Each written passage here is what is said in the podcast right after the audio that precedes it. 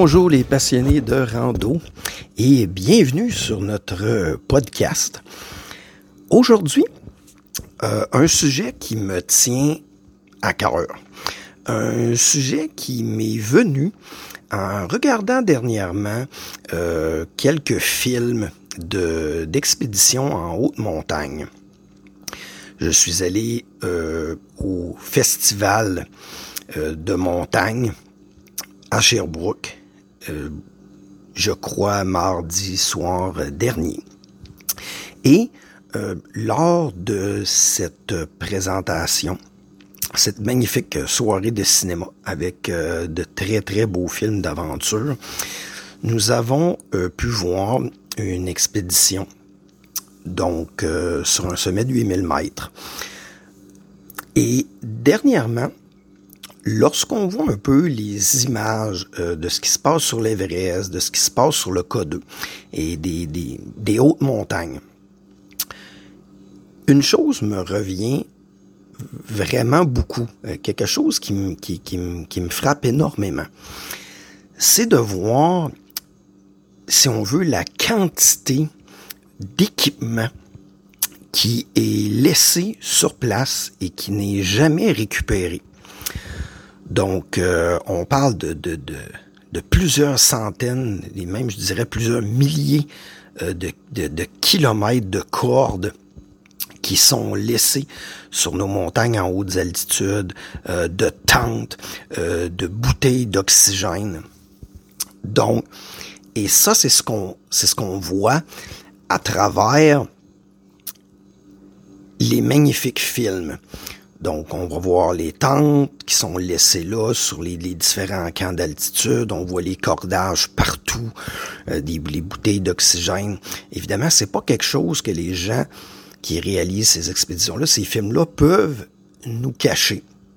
Donc, si ça, à travers les films, nous pouvons voir ces, détritus-là, ces déchets-là, qui sont laissés euh, sur les montagnes par les expéditions, eh bien, qu'est-ce que on ne peut pas voir? Donc, qu'est-ce qu'on ne voit pas?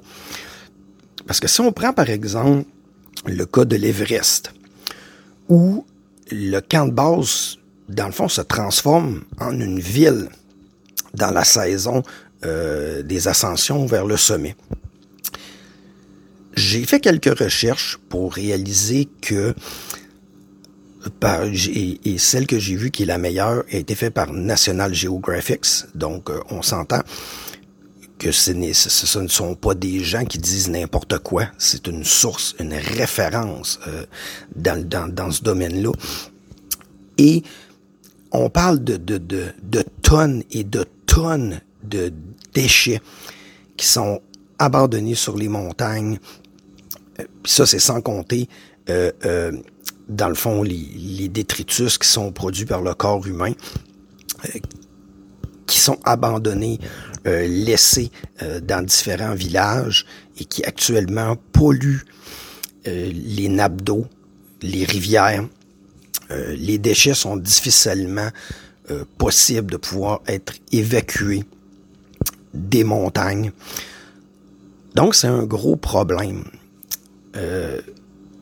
si on veut, ce sont des héritages magnifiques, ces montagnes-là.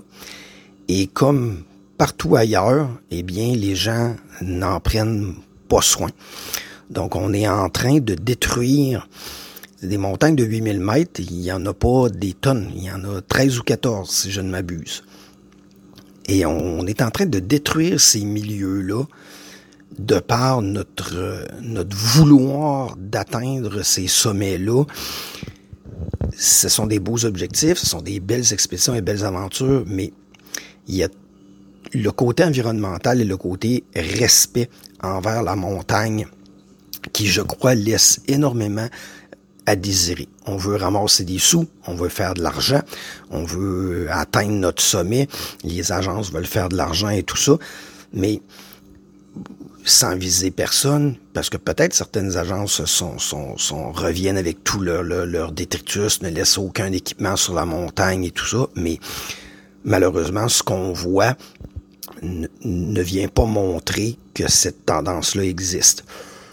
Par contre, Maintenant, il y a des organisations euh, à but non lucratif, des organisations caritatives qui, depuis quelques années, ont été mises en place pour carrément aller sur les montagnes, organiser des expéditions pour ramasser ces déchets-là euh, en haute altitude, ramasser les déchets des différents camps, les cordages, les tentes, euh, les, résidus humains, les déchets qui sont laissés par les expéditions même que le, gouvernement népalais a même maintenant, euh, je crois, exigé de ce que j'ai lu, euh, des montants, des, dépôts de 4000 dollars euh, qui vont permettre d'aider à ramasser les déchets pour les, les différentes expéditions. Mais je crois qu'à la base, on devrait pas en arriver là. Parce que ces expéditions-là, on s'entend, font beaucoup d'argent quand même à amener les gens là. Et ça fait partie, je crois, de leur responsabilité que tout ce qui est amené là-bas devrait revenir. Donc, euh, laisser les, les, les, tentes, ces choses-là là-bas, de, de, des équipements, des bouteilles d'oxygène, si vous avez été capable de l'amener, vous êtes capable de le ramener avec vous. Donc, je crois qu'il y a une grosse éducation à faire à, ce niveau-là et une prise de, responsabilité par rapport à ça pour qu'on on, arrête de, de polluer et de détériorer euh, ces magnifiques environnements-là pour que dans le futur, d'autres personnes puissent en profiter et qu'on ne qu'on n'abîme pas non plus de par notre présence euh, ces montagnes-là. Parce que sur l'Everest, il y a eu des records de plusieurs centaines de personnes qui ont atteint le sommet euh, en une saison. À un moment donné, il y a une certaine érosion, il y a une l'effet de l'activité humaine dans ces milieux-là a euh, clairement un impact. Donc, euh, une bonne sensibilisation à avoir par rapport à ça. Il y a des organisations, si c'est quelque chose qui vous intéresse, il y a des organisations qui euh, aident à faire le nettoyage de ces montagnes-là. Vos dons euh, peuvent toujours être appréciés. Euh, je veux pas favoriser personne. Vous pouvez regarder ça en ligne, ça se trouve vraiment très facilement. Vous pouvez aider ces organisations-là.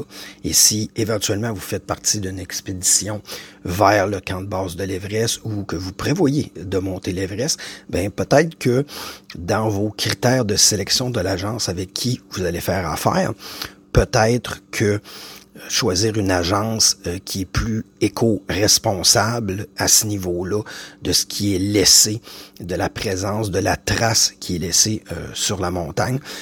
Je crois que ça pourrait être un bon critère à regarder dans votre sélection. Donc, j'espère que ceci vous a intéressé, que ceci vous a sensibilisé. Donc, je vous remercie. Euh, profitez de vos prochaines randonnées. Donc, c'était Eric Laviolette pour le podcast de Passionnés de rando.